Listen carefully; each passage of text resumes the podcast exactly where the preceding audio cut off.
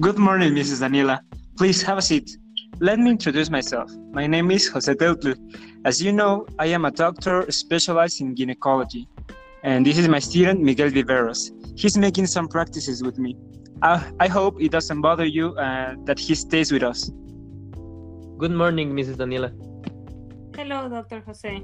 Thank you. There's no pro- problem. He can stay here.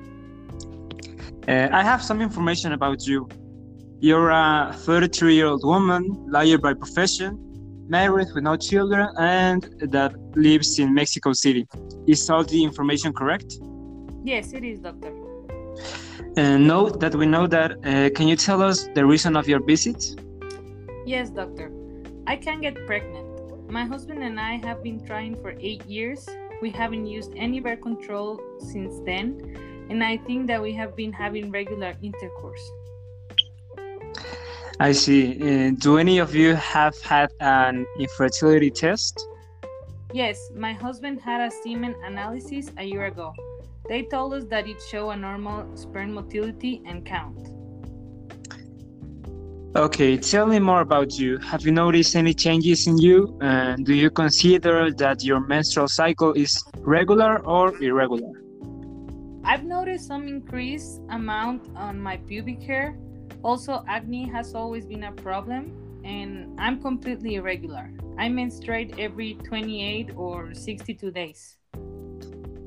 Okay, before we proceed with the physical examination, I need to ask you some questions about your family background and about you.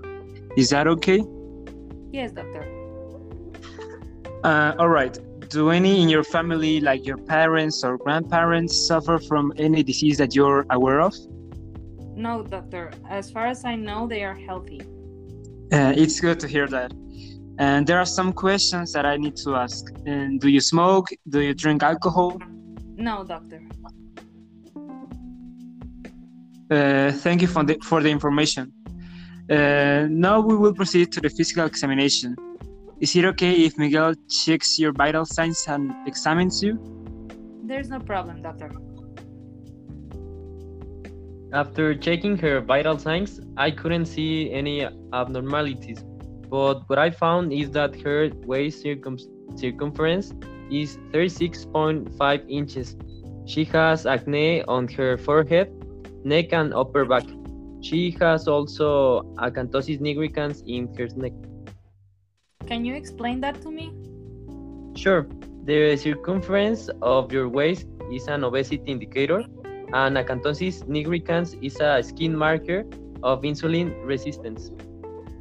Oh my god, does that mean I have diabetes? No, no, no, please don't worry. Based on what I see, I think it's caused by another problem. Uh, you told us before you came here you have some laboratory results which are from last week. Uh, can Miguel take a look? I see that her fasting blood glucose is 106 milligrams per deciliter, which is a bit above normal. Um, there isn't glucose in her urine. Her levels of testosterone are increased. Her levels of DHEAS are increased too. And she has a pelvic sonogram, which is normal. Uh, Miguel, I think we have enough symptoms and signs to create an accurate diagnosis. Do you have one? Yes, doctor. I think that Mrs. Daniela suffers from polycystic ovary syndrome. Yes, it is. Is that bad? Uh, it's important that you're aware that this syndrome has no cure, but we can treat it in addition to making you to get pregnant. Thank you, doctor. Uh, it's important that you change your habits, such as diet and exercise, in order to decrease the chances of having diabetes. And also, it helps you to reverse the metabolic effects and inducing ovulation.